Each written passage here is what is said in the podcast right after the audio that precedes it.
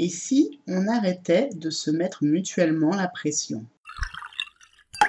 Effervescience, bouillon d'idées à infuser et diffuser pour faire le plein de stress défense et devenir un maître du jeu. Expérience intéressante ces derniers jours, une trilogie de commentaires faussement bienveillants qui cachent autant d'injonctions à la superfection. Toujours la même structure, conseils non sollicités plus clin d'œil. Oui, j'observe la structure des, phrases et des commentaires que je reçois parce que ça m'aide à décoder vos intentions. En fait, c'est euh, une des caractéristiques de ma double exceptionnalité, le côté Asperger de la force. Je détecte pas toujours ce que vous me voulez. Et là, j'ai eu le droit à une super leçon, mais aussi une triste démonstration de mon dernier article sur l'importance d'habiter sa maison en mode concours de maison témoin. Les coupables, une commande d'espresso et euh, le fait d'avoir mentionné Amazon pour acheter un livre. Question. Pourquoi Pourquoi rajouter à l'hyperstress et à la charge mentale générale en projetant ces injonctions sur les autres? Quand bien même vous auriez l'impression de prendre un boost de superfection en montrant que vous faites tout bien, ça reste dans le mode sympathique, qui contrairement à son nom n'est pas sympa, mais méfiant et agressif.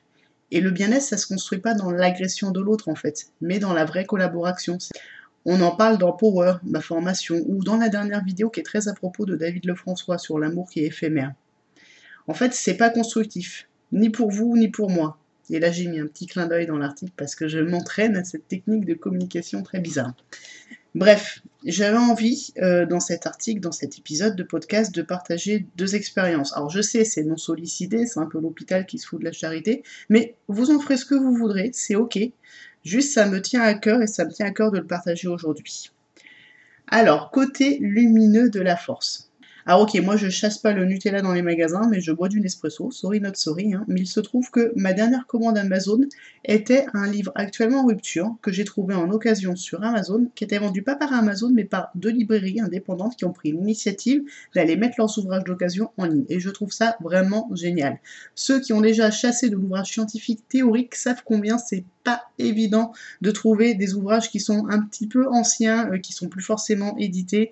Et euh, c'est vraiment une initiative très très très précieuse. Sur Paris, on a l'occasion d'aller chez Gilbert Joseph. Maintenant que je suis éloigné de Paris, et eh ben, c'est très dur de trouver ce genre d'ouvrage.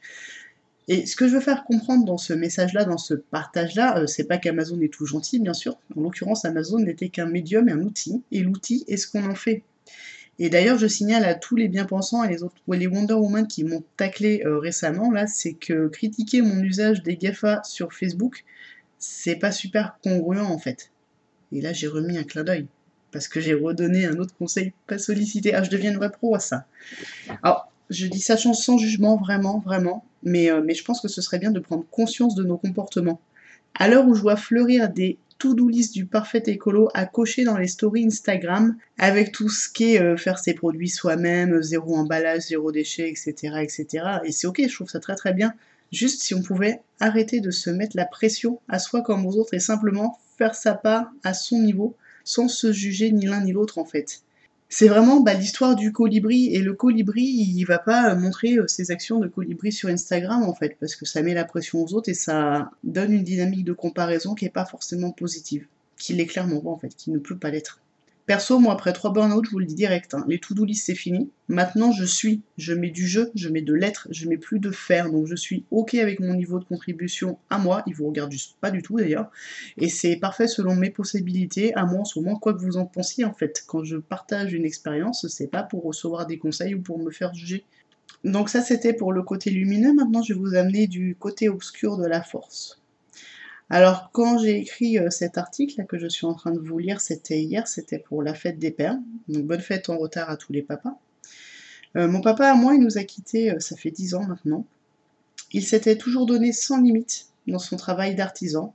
Il était en permanence en souffrance, toujours des tendinites chroniques, toujours une fatigue permanente. Pas de burn-out en fait, parce qu'à l'époque on s'arrêtait pas. En revanche, plusieurs de ses collègues se sont suicidés. On en parle peu, mais c'est vraiment très courant euh, chez les professions agricoles, indépendants, artisans. C'était vraiment un parfait travailleur, il a rempli toutes les cases. À sa retraite, il est parti s'installer en Creuse pour acheter une maison. Pour me laisser une maison. Dans sa conception de la superfection, c'était son idéal à lui. Travailler pour les siens, investir dans la pierre pour laisser quelque chose à sa fille. Et là encore, il a couché toutes les cases. En fait, cette maison, il l'a pas habité longtemps. Un cancer l'a emporté très rapidement, peu de temps après sa retraite en fait, et il n'en a pas vraiment profité.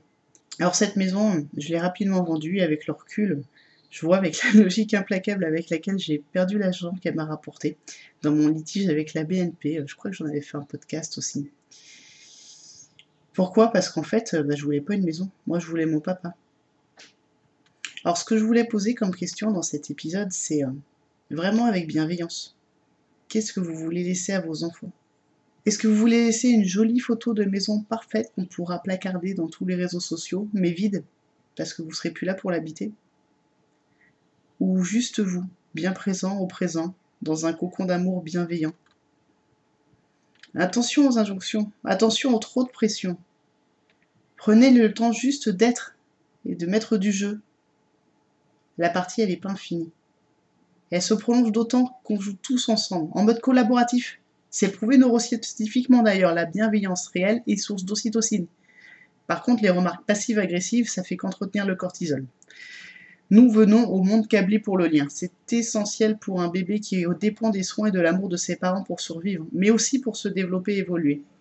Or, quand le lien n'a pas toujours été construit ou bien entretenu, ça nous enferme dans des états de stress chronique, de déséquilibre, d'isolement, en témoigne la tragiquement célèbre expérience où des bébés nourris et lavés mais privés de câlins et de paroles, c'était pour voir quel était le langage universel, se sont fait tous laisser mourir. C'est une illustration, hélas tragique, de l'importance du lien et de la connexion à l'autre et à soi dans son épanouissement. Dans des situations moins tragiques, nous sommes cependant nombreux à avoir vu notre lien s'affaiblir, de ne pas s'être senti suffisamment aimé ou protégé, ou enfermé dans des messages contraignants qui créent un lien d'amour conditionnel et oppressant fragilisation qui construisent le terrain de futurs stress chroniques et dépression, et que nous nous renvoyons mutuellement à coups de commentaires bienveillants, qu'ils sont en fait pas tant que ça. Nous savons maintenant pourquoi et surtout comment sortir des états nocifs, comment revenir à soi et mettre du jeu. Ça commence par être présent au présent, en faisant son mieux sans se mettre la pression, ni à soi ni aux autres. Chacun a son rôle à jouer, on peut même jouer ensemble, on n'est pas obligé de se tirer dans les pattes en vrai. Nous médions tous dans un cadre d'injonction, et c'est tout naturellement et souvent assez inconsciemment ou même involontairement que nous transmettons, imposons nos injonctions aux autres. Et c'est ok pour l'instant, parce que la première étape, c'est d'en prendre conscience, on n'en a pas forcément conscience. Mais attention à la co-régulation.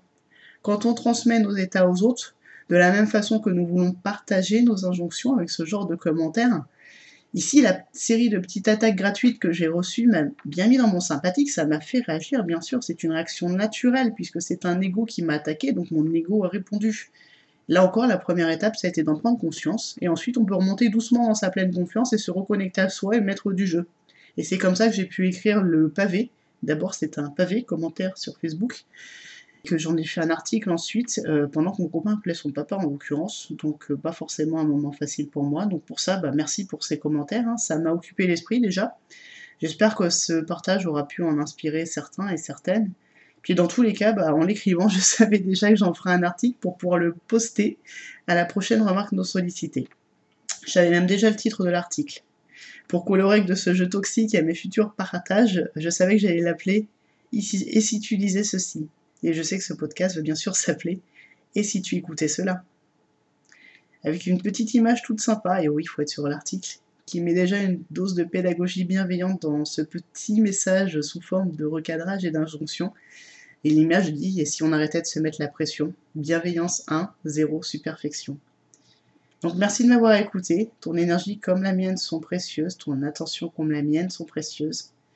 Et je te propose qu'on les préserve pour mieux les faire rayonner, pour se réchauffer, plutôt que s'agresser, s'attaquer. Il est jamais trop tard pour mettre du jeu et se reconnecter à soi. Et je pense que personne n'a envie de laisser une maison vide ou de la laisser cramer. Alors prends soin de toi,